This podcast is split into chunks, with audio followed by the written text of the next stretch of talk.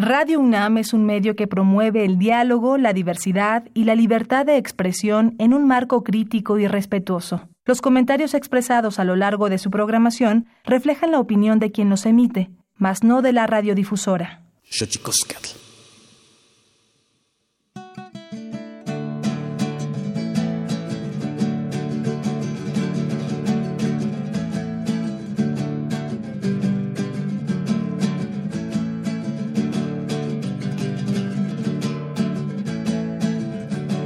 Las pitayas que venden en el mercado, las pitayas que venden en el mercado, no me saben al beso que tú me has dado, no me saben al beso que tú me has dado. Pitayas amarillas, moradas, rojas, no hay ninguna que iguale, niña, tu boca, niña, tu boca. Pitayas amarillas, rojas, moradas. La miel de tu boquita las tiene airadas, las tiene airadas. La miel de tu boquita las tiene airadas, las tiene airadas.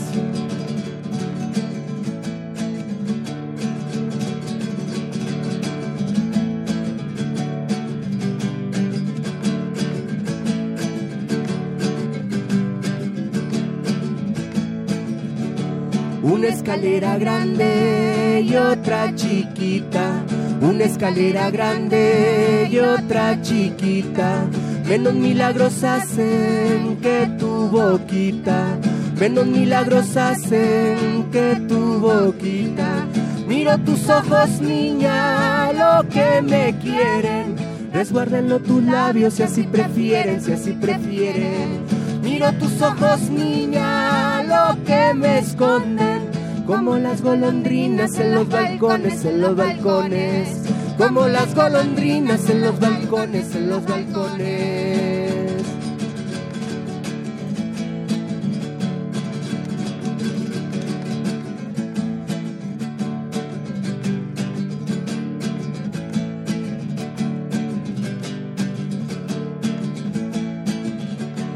Con esos ojos, niña. Con esos ojos, niña, para que vos. No merezco yo tanto, gracias a Dios. No merezco yo tanto, gracias a Dios. Pitayas amarillas, moradas, rojas. No hay ninguna que iguale, niña, tu boca, niña, tu boca. Pitayas amarillas, rojas, moradas. La miel de tu boquita las tiene airadas, las tiene airadas. La miel de tu boquita las tiene airadas, las tiene airadas.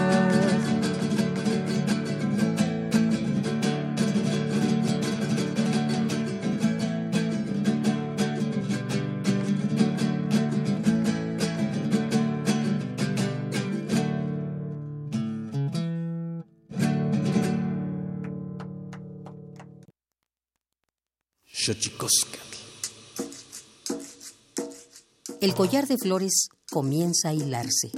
Es momento de ir a lo profundo. Radio UNAM presenta Xochicóscatl, collar de flores, con Mardonio Carballo. Hacemos revista del México profundo.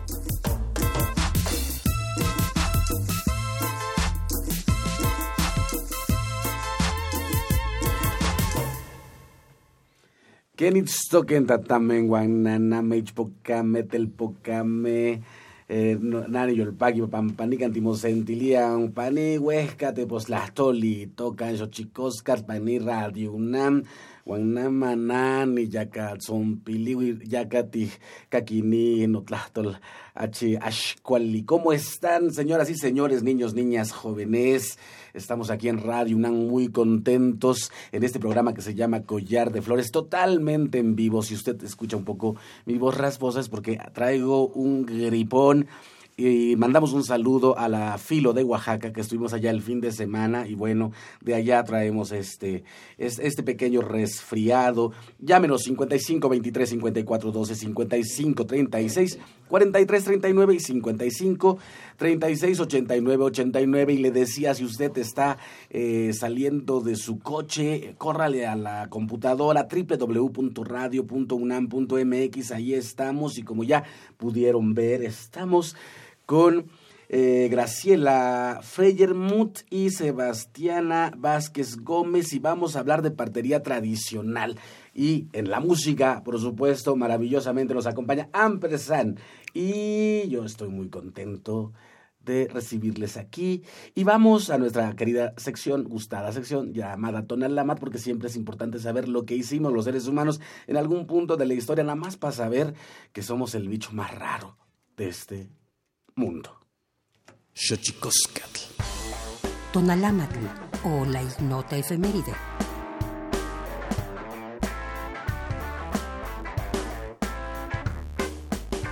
...22 de octubre de 1814... ...en Apatzingán se promulga el decreto constitucional... ...para la libertad de la América Mexicana...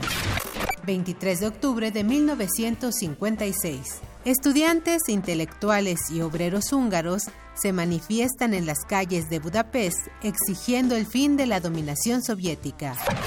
24 de octubre de 1948, Día de las Naciones Unidas, que marca la entrada en vigor de la Carta de las Naciones Unidas con los valores de paz, amistad, cooperación y armonía entre los pueblos. 25 de octubre de 1994. Se firma la Declaración de Tegucigalpa sobre paz y desarrollo en Centroamérica. 26 de octubre de 1994. Los primeros ministros de Israel, Isaac Rabin, y de Jordania, Abed Salam al-Mahali, firman la paz entre ambos países. 27 de octubre de 1980, Día Internacional del Patrimonio Audiovisual para salvaguardar y conservar las imágenes en movimiento. 28 de octubre de 1962. Finaliza la crisis de los misiles en Cuba. La URSS retira misiles instalados en la isla y Estados Unidos se compromete a no invadirla más.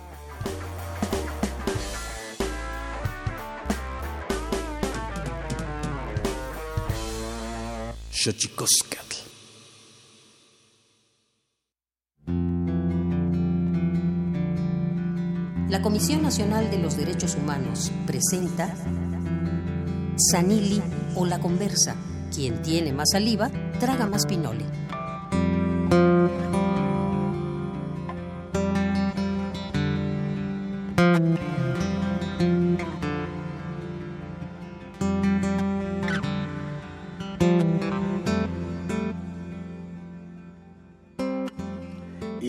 Le decía, estamos totalmente en vivo aquí en la cabina de Radio UNAM, la radio de la Universidad Nacional Autónoma de México. Estamos muy Felices de recibirle como cada lunes totalmente en vivo. Llámenos 55 23 54 12, 55 36 43 39 y 55 36 89 89.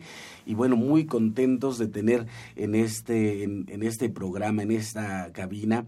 Vamos a hablar de partería tradicional con María Graciela Freyermuth, investigadora y profesora de tiempo completo del CIESAS Unidad Sureste y actualmente coordina la campaña Un parto seguro y de confianza es tu derecho. También Sebastiana Vázquez Gómez, socia de la organización para edificar y dignificar a la mujer indígena Sakil Nichim Amsetik en San Cristóbal de las Casas. Actualmente coordina un proyecto para manejar la salud materna de la población indígena de Chiapas. Y en la música, en la música se encuentra Ampersand, porque ya pudo usted escucharlos en esta entrada maravillosa que hemos estado ahora. Eh, pues teniendo este sentido un poco vintage de hacer la radio en vivo con la música en vivo yo quisiera que se acercaran a los micrófonos para conversar un poquito con ellos. Ampersand, Sindú, Aramara Cano Martínez, voz y guitarra, ¿cómo estás? Hola, ¿qué tal? Muy buen día, muy agradecidos por esta invitación. Aquí un poco desmañanados, pero ya sacando el grito.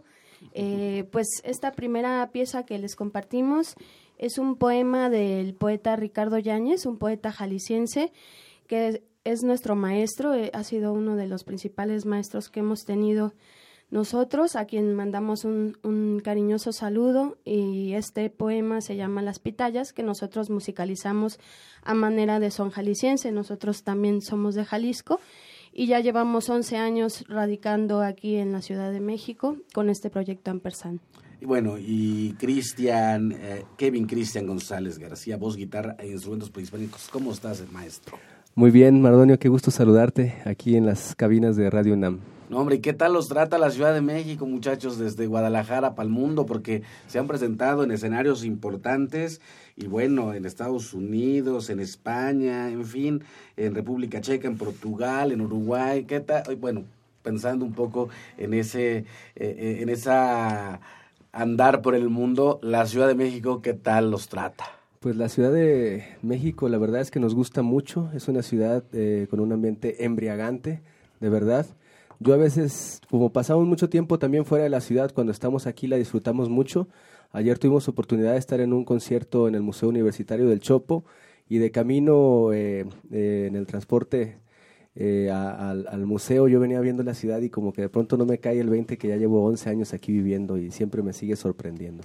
La Ciudad de México efectivamente es un monstruo es un monstruo maravilloso. Mandamos un saludo a la Ciudad de México y bueno, vamos a empezar este programa, pero antes, como todos sabrán y se ha vuelto una noticia importante para nuestro país, el asunto eh, de la migración, la caravana migrante de Honduras eh, que intenta llegar a Estados Unidos con un Donald Trump empecinado en el racismo lacerante, en la cosa más terrible que hay eh, en, en, este mundo, en aras de las elecciones intermedias en Estados Unidos, leña al fuego que le llaman, es lo que está haciendo Donald Trump ahora. Bueno, nosotros queremos decir desde este espacio de manera personal que nadie es ilegal y que bueno, de estas estructuras geopolíticas en realidad han venido a dar al traste a un espacio importante en América, que me parece deberíamos estar mucho más comunicados con el sur que con el norte, porque además el norte ya dice que no nos quiere.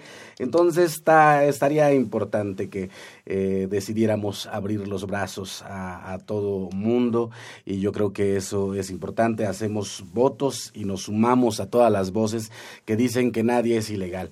Así que abramos nuestro corazón y como diría mi madre en náhuatl, que es como golpeate un poco el codo, que es una metáfora de ser generoso y me parece que, que de repente eh, no caemos todos en esa posibilidad de sacar al, al, Donald Trump que todos llevamos dentro. Nadie es ilegal, vuelvo a insistir. Y bueno, brazos abiertos y sin duda es una posibilidad eh, ahora con todo lo que está pasando en el mundo. Yo creo que de abrir los brazos, abrir el, cora el corazón, golpearse el codo para ser generosos, porque fíjense que algo que también me enseñó mi mamá, la cosa de cuando uno ah, ofrenda, ofrenda lo mejor, no ofrenda lo que le sobra. Y eso me parece que es importante. Bueno, igual la situación en México no será la mejor, pero, tan, pero donde come uno, comen dos o tres o cuatro. Nada más hay que echarle más agua a los frijoles. Así que bienvenidos a este Xochicosca. Teléfonos en cabina 55 23 54 12, 55 36 43 39 y 55 36 89 89. Y entonces vamos a hablar de la partería tradicional. Y yo quisiera saludar a, primero a Sebastiana Vázquez Gómez. ¿Cómo está, Sebastiana? A este, muy buenos días. Muchas gracias por la invitación. Este, estamos bien. Bueno, he viajado mucho en la Ciudad de México y entonces este, me parece demasiado grande, eh, pero bueno, aquí andamos. ¿Cómo te trata la Ciudad de México? Pues muy bien, siempre me ha tratado bien cada que viajo. Vengo a eventos de trabajo y este a conferencias, a programas como esto y pues muy bien. Eres de origen celtal de Ocosingo. Sí. Y pero también hablas tzotzil. Sí. Este y castellano. yo, también.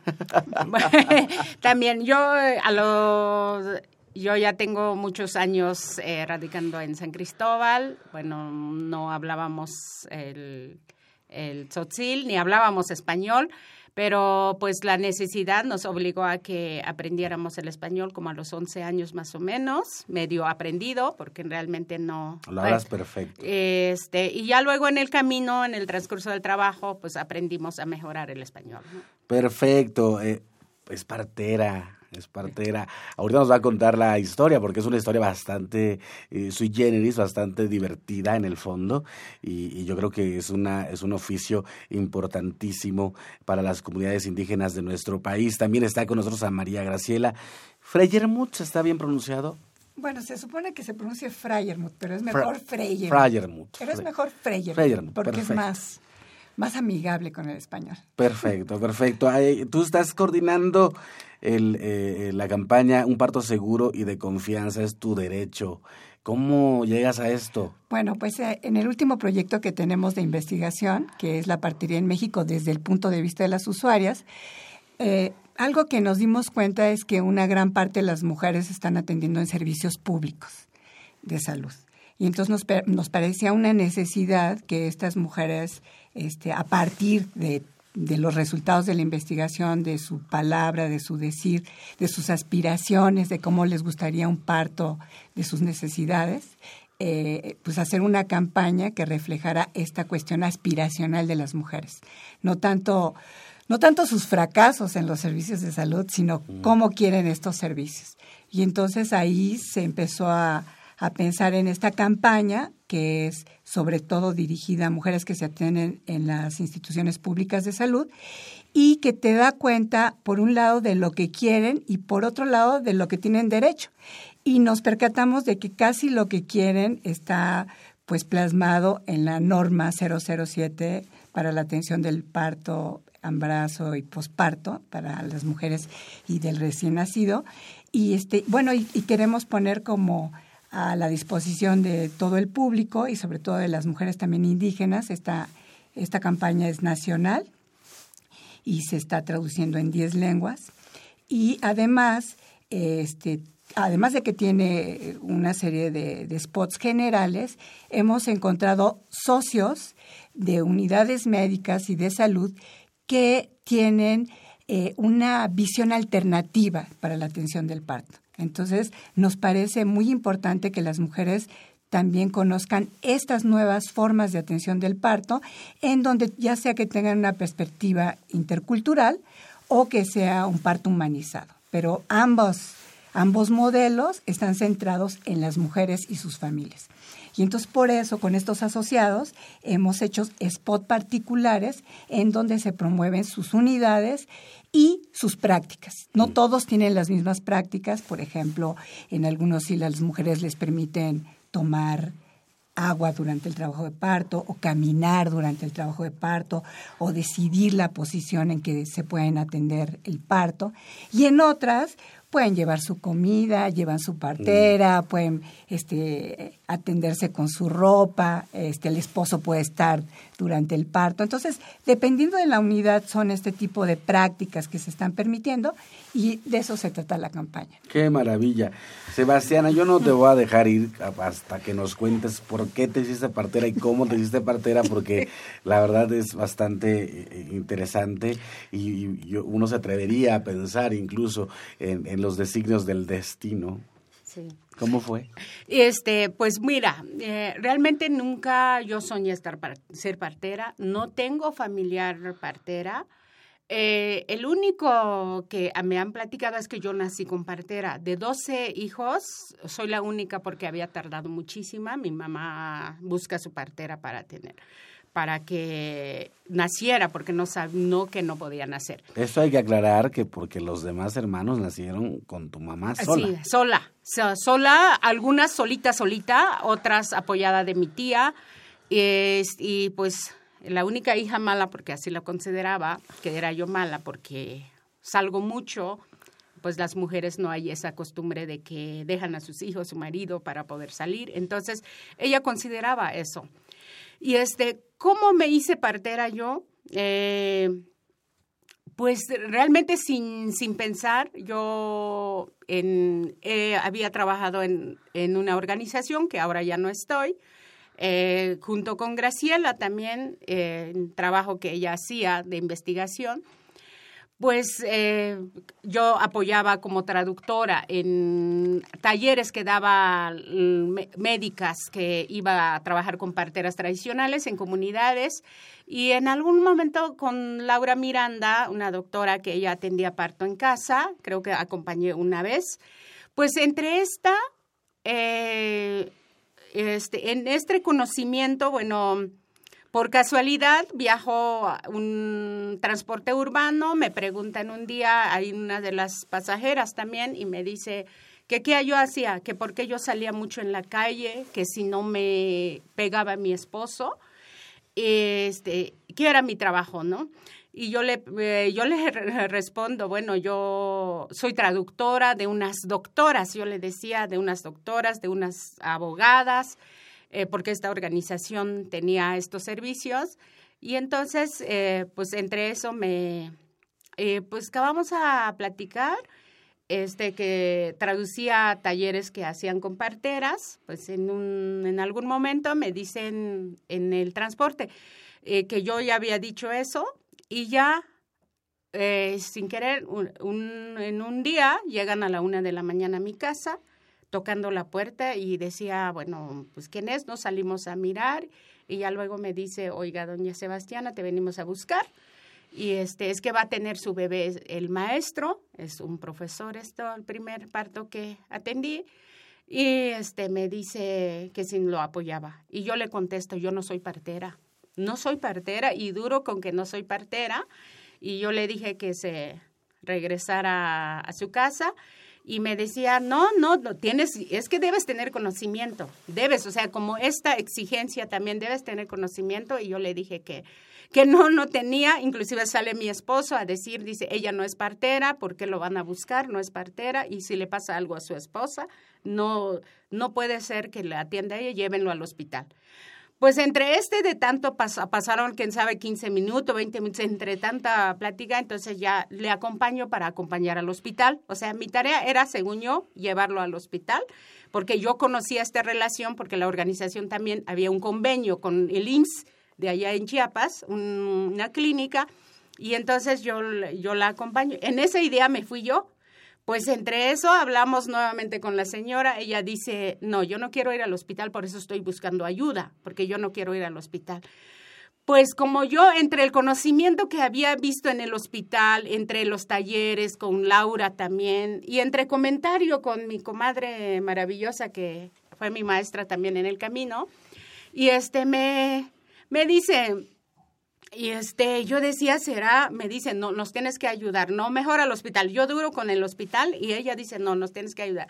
Pues entre eso dije, oye, a ver, hilera, este, para amarrar el cordón, eh, trapos para poder envolver el ombligo, ¿no? El este, cordón umbilical. ¿Con qué cortamos? Pues a lo antiguo, que yo había visto ahí sí en mi comunidad, machete muy vieja quemado en el juego, pues yo en la llama de la estufa.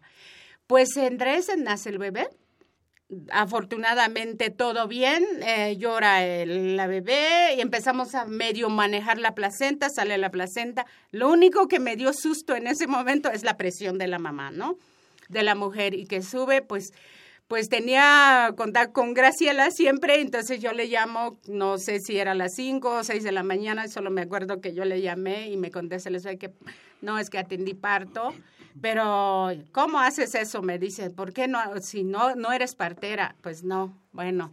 La cosa es que mido la presión y yo le, yo le digo a él, tiene muy alta. No es cuánto tiempo, ya me pregunta, tanto. Bueno, espérate media hora más y ya vuelves a checar. Y si no baja, me hablas nuevamente. Entonces, pues así fue el primer parto. O sea, sin, sin esta... Deber y de necesidad. Sí, y entonces pues yo dije, bueno, pasó ese primer parto, luego empieza a llegar otra, luego otra y luego otra, como a los cinco o seis fue que dije de qué se trata esto. Esto no es mi trabajo.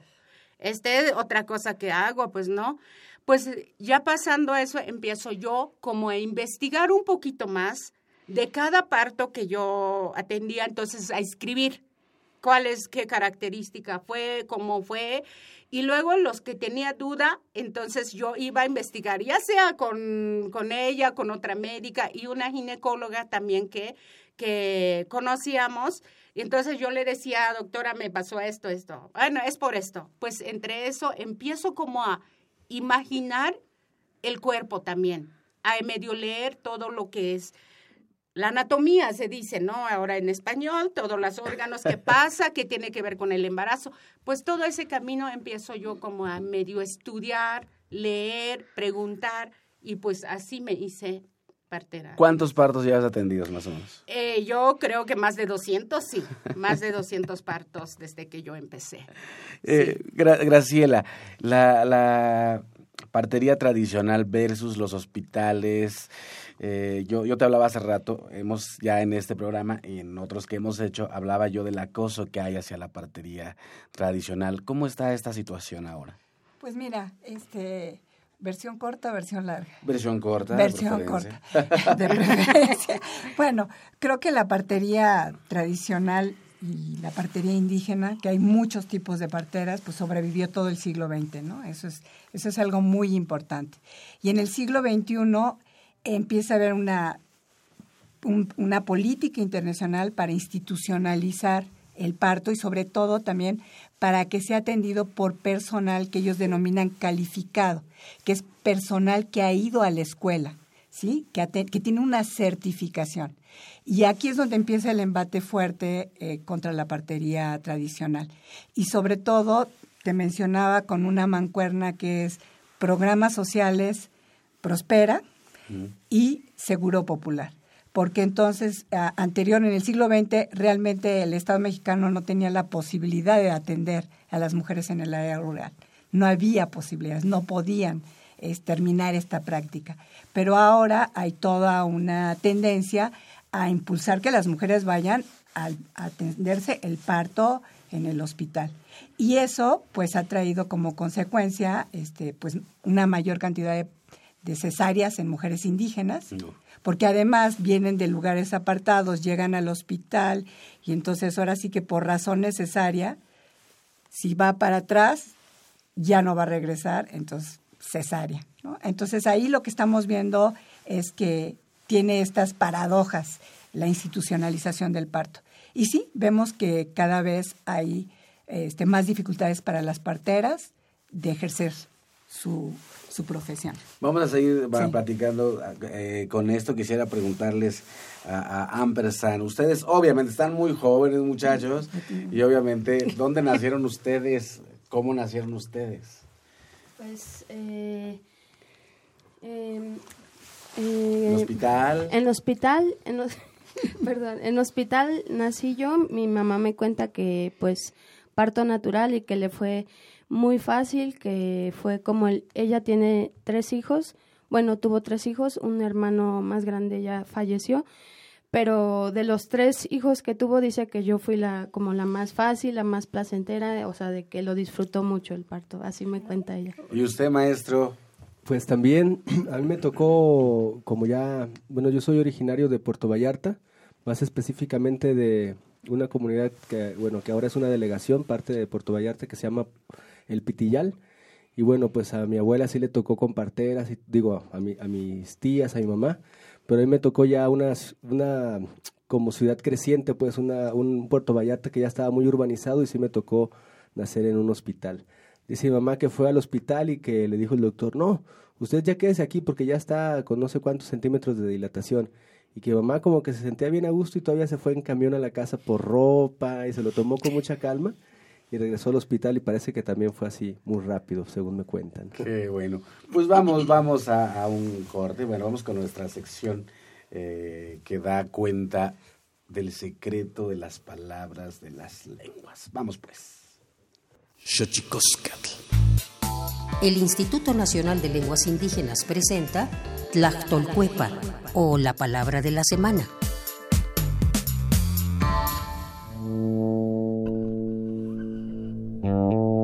Takuchi.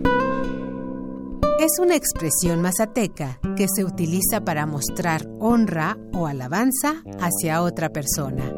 Se traduce como gracias y es un sustantivo que proviene de la familia lingüística otomangue y pertenece a la variante lingüística mazateca del noreste.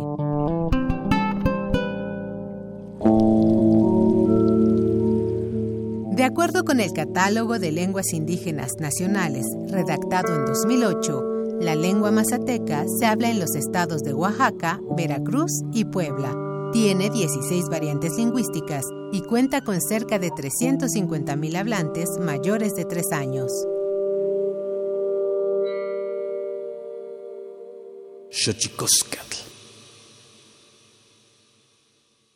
Pluriversos PUIC, un mundo culturalmente diverso. Espacio en colaboración con el Programa Universitario de Estudios de la Diversidad Cultural y la Interculturalidad.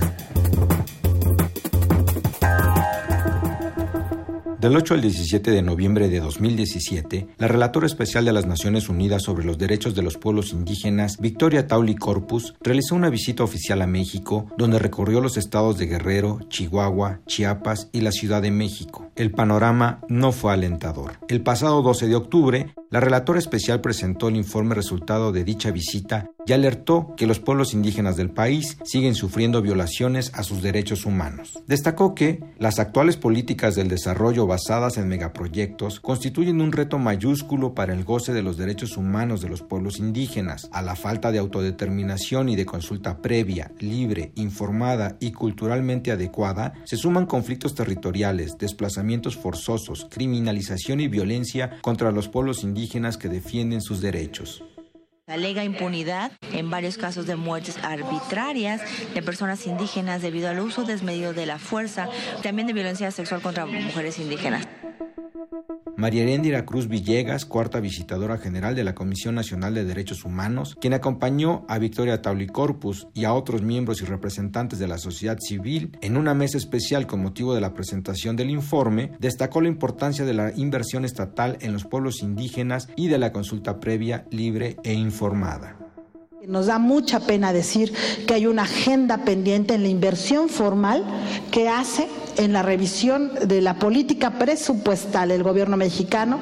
Es muy importante que el Estado mexicano invierta en los pueblos y comunidades indígenas. Representa el punto 0,25 del Producto Interno Bruto mexicano, la inversión formal que hace el gobierno mexicano para los pueblos y comunidades indígenas. Coincidiendo con el punto 36 que hace el informe de la relatora especial, son la posibilidad de que se revise de manera integral el tema de consulta previa e informada. Las grandes falencias y deficiencias que tenemos para poder construir procesos de participación efectiva en la toma de decisiones colectivas, no solamente en las coyunturas que tenemos ya muy de cara ahora, sino de todos los procesos que tenemos de más de 327 proyectos de inversión que formalmente el Estado mexicano ha dejado como pendientes de inversión en este país. Pero hay otros vinculados a cuestiones agropecuarias, turísticas y demás que hay que revisar y tener que reformular en materia sobre todo también agrícola. Cabe señalar que desde 2003 ningún relator especializado en pueblos indígenas de la ONU había visitado México. Puedes consultar el informe completo en la página oficial de la relatora o en www.nacionmulticultural.unam.mx.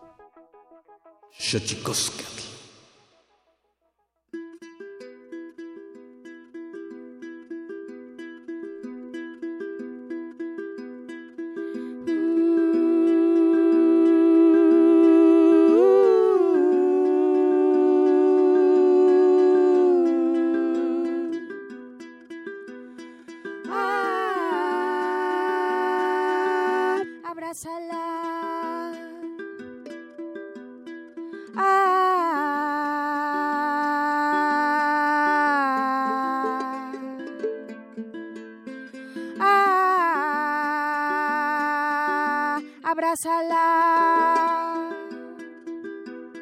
abrázala, ella te abrirá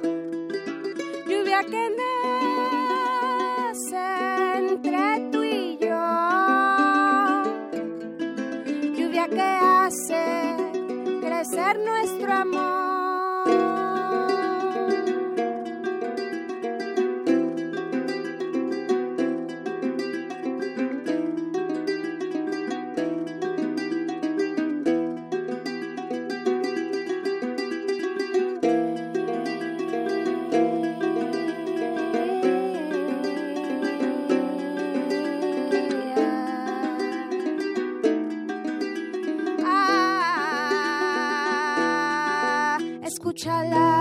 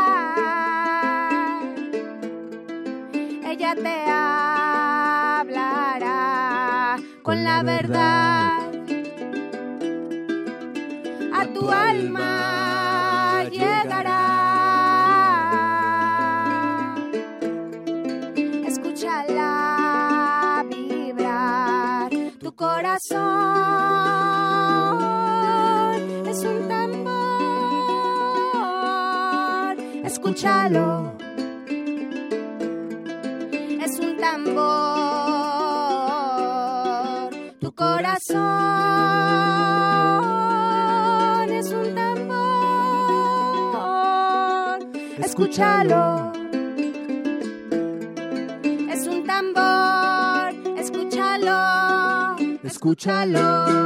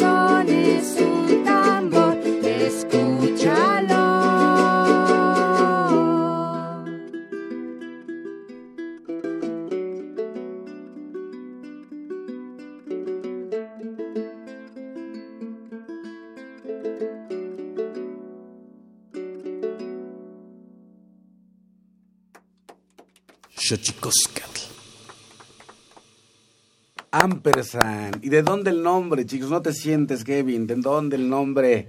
Es otra, otra de las de los regalitos de Ricardo Yáñez. ¿Ah, sí? A ver. Sí, pues nosotros, eh, bueno, con Ricardo Yáñez tenemos una historia muy larga de, de estar tomando talleres, más o menos desde hace unos 14 años, que es más o menos el tiempo que tenemos Cindy y yo conociéndonos.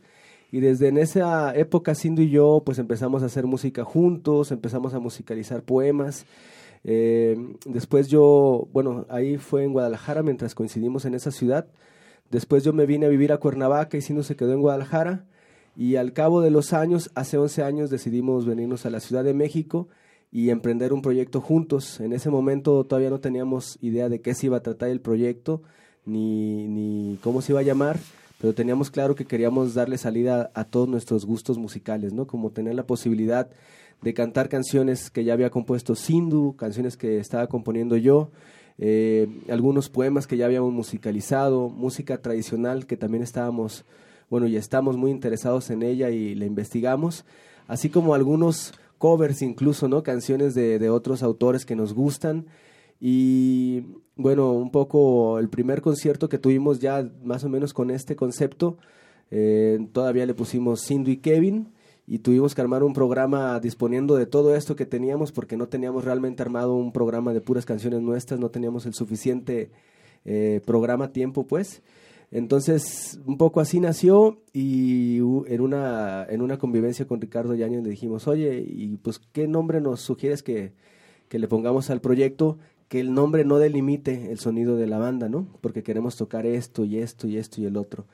Y bueno, al, al cabo, después de unos mezcales, ya nos dijo, Ampersand, ¿qué les parece Ampersand? Y nosotros, ¿what? Así de que no entendimos nada, ¿no? Y ya se dio a la tarea de explicarnos, bueno, que viene del ant per se, ant, significa y por sí mismo y, y bueno, es el nombre que recibe este simbolito que parece un ocho con las manitas cruzadas, que lo que hace es nada más este, aglutinar, digamos, ¿no? Eh, eh, reunir conceptos. Entonces nos gustó mucho eh, esa idea, un poco de ahí viene. Ahora entiendo todo. Sindhu Aramara, palindrómico, tu, tu El segundo, segundo nombre. nombre, así Sí. es, de origen wixárika, eh, la deidad del mar, del agua. Ah, qué maravilla. O sea, están muy relacionados con la poesía entonces. Sí, sí, nos encanta. Yo estudié letras hispánicas en la Universidad de Guadalajara y ahora mismo estamos trabajando en un disco dedicado a pura poesía que estamos cancionizando. Entre ellos está pues Ricardo Yáñez, está Nicolás Guillén, está em, Miguel León Portilla, Miguel León Portilla. fundamental también, un tema bellísimo. De, eh, musicalizamos su texto este de Cuando muere una lengua. Ah, las estrellas, sol y luna. Sí, eh, bueno, también está Luis Palés Matos y Natalio Hernández. Hay algo de poesía ahí en náhuatl. Y bueno, eh, este disco, pues estamos pensando lanzarlo el primer trimestre del próximo año. Por ahora ya lanzamos el primer sencillo que se llama Baquiné, que es un, bueno, un poema afroantillano que hicimos nosotros a manera de afrobeat, eh, muy electrónico.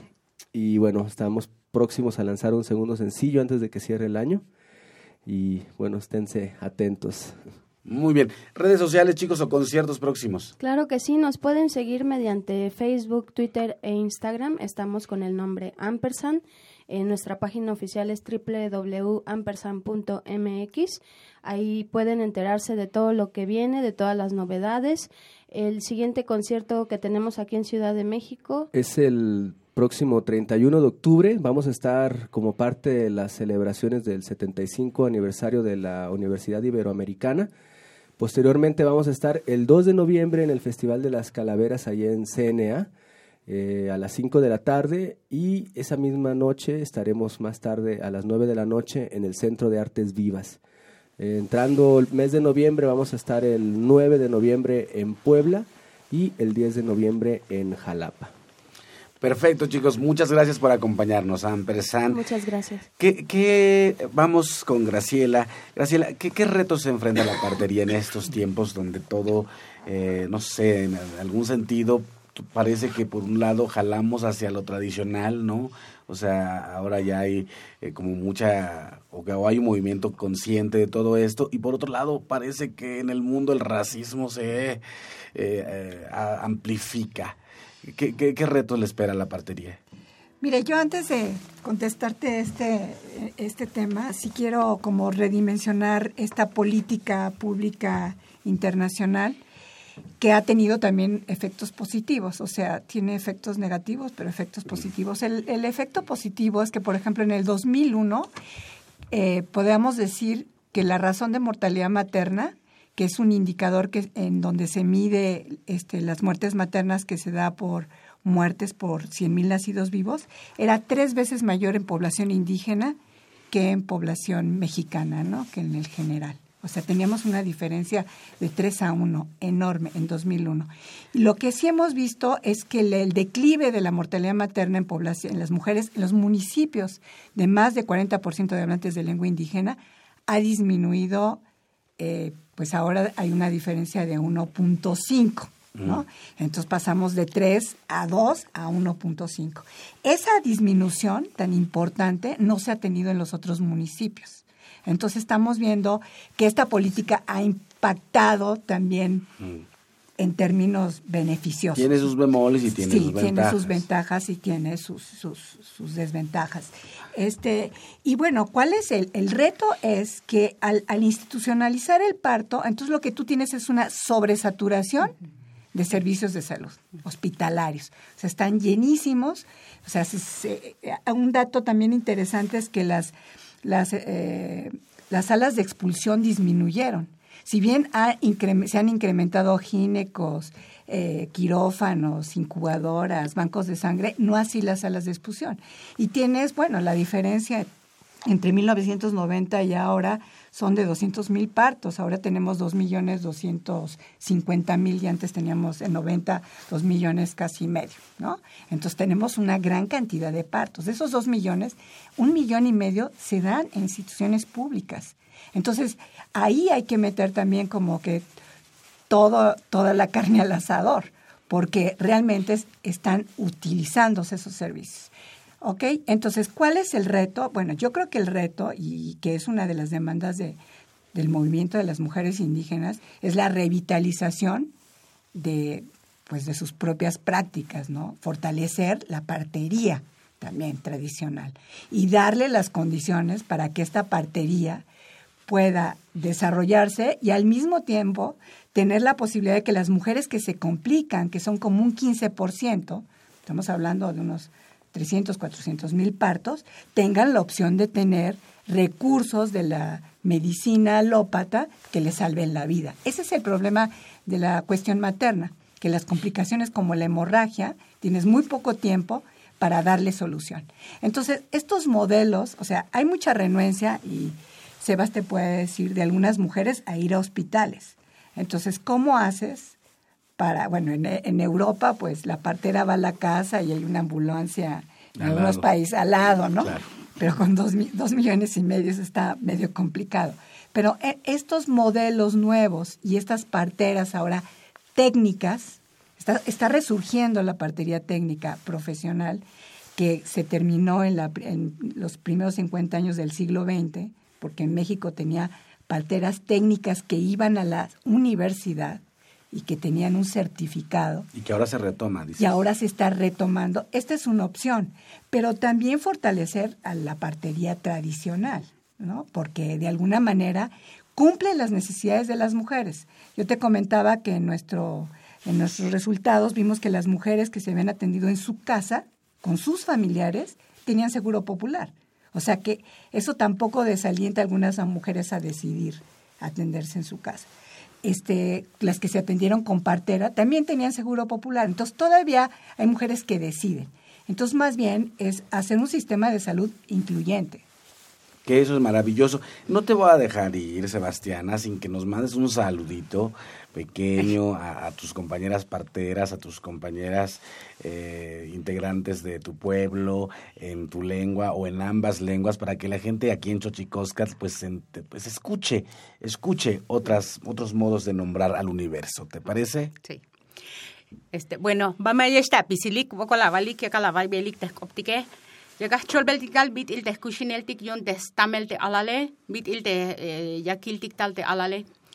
Ha hechushuk ta hayebushuk ta tzotzil, eh, luchuk ta kotolik, kola balik, tili eh, chavailik lo iltike, chavailik usichkaltike, Yuncha, lo ilratik kushelan, tatamelti olole, kushelan, tis kushelehtik te hayibutik te chisloilas tatzotzile o tatzeltale, y entonces liu yotique.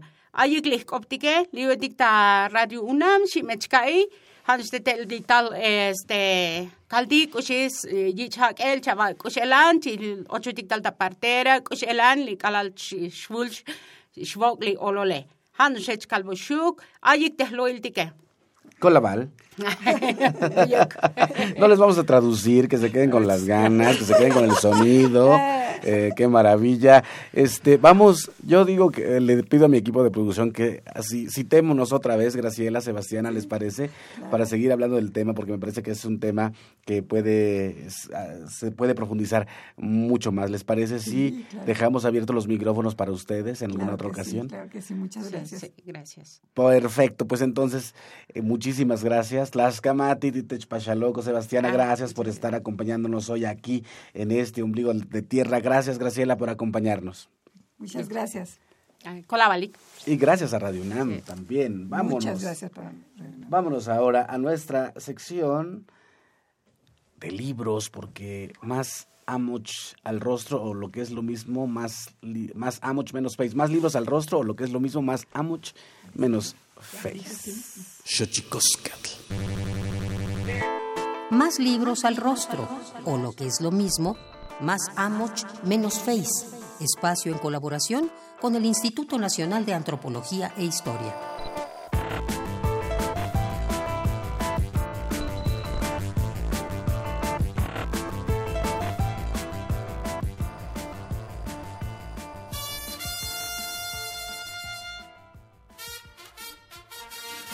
La banda de Tlayacapan es una agrupación que se ha consolidado como una de las instituciones culturales representativas de Morelos.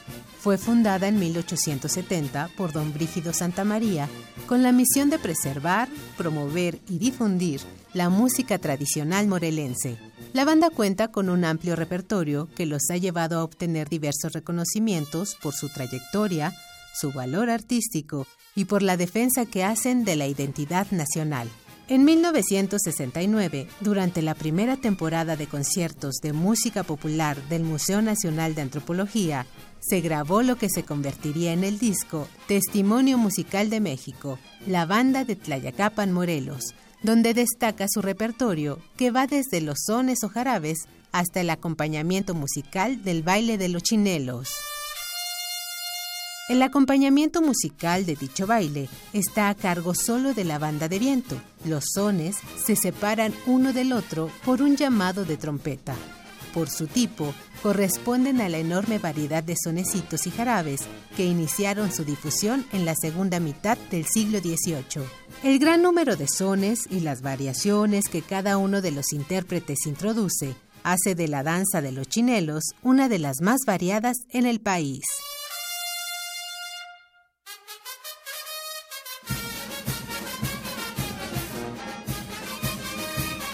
Te invitamos a escuchar La Banda de Tlayacapan Morelos, de la colección Testimonio Musical de México. Encuéntralo en librerías Educal y tiendas y librerías del Instituto Nacional de Antropología e Historia.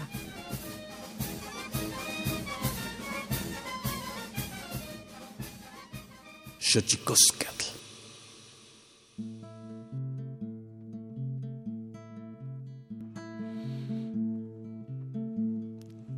Qué maravilla este programa con muchos pendientes, un tema que sin duda puede dar para mucho. eh, decíamos aquí en, en, en cortito que yo también nací con partera, mi abuela era una partera, así que qué maravilla. Porque además yo siempre digo que eso de que programen una cesárea, como que te cambian el destino, porque uno nace cuando nace.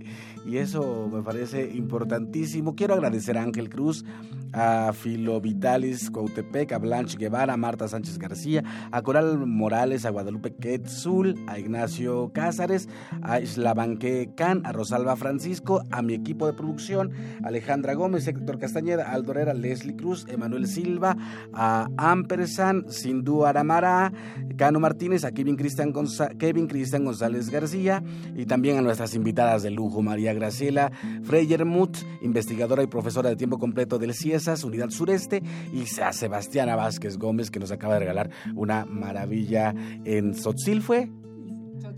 En Tzotzil y Zeltal. Así que a mí no me resta más que agradecerles. Dije ombligo de tierra, que da igual en este momento porque donde nosotros nacemos, al ombligo se le entierra. Y mi ombligo está enterrado bajo un framboyán maravillosamente frondoso. Ampersand, Tlaxcamatimiac, de Umelahuan Panchicuey, Tonati, Chicago, Macue, Pónimo, Tlachtol. Pajarillo jilguero, presta tus alas, presta tus alas. Pajarillo jilguero, presta tus alas, presta tus alas. Llévamele un recuerdo.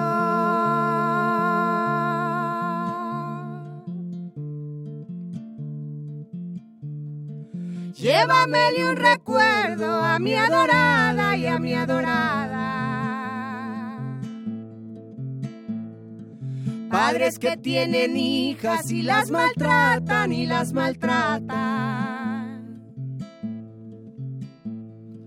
Padres que tienen hijas y las maltratan y las maltratan. Yo que las quiero mucho.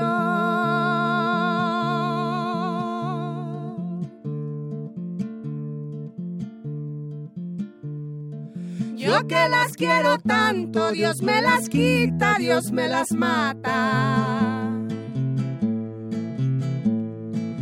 Pájaro que abandona su primer nido, su primer nido.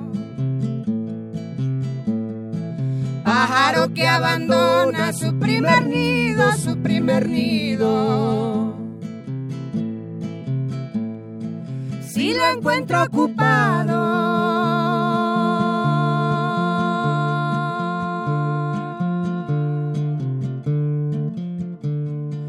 Si lo encuentro ocupado, su merecido, su merecido.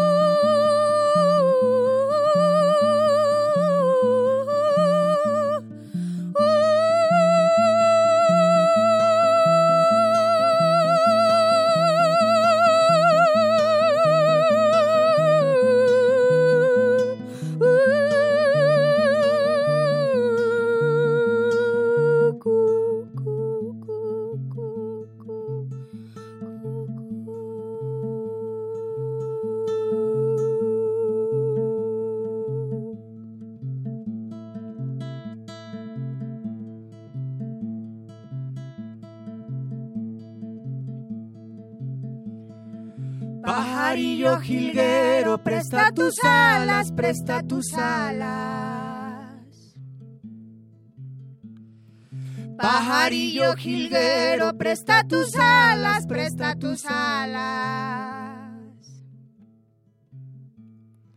Llévamele un recuerdo.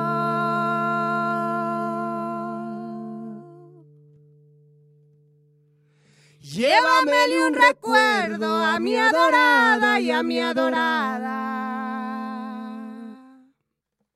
Esto fue Xochicóscatl, Collar de Flores, con Mardonio Carballo.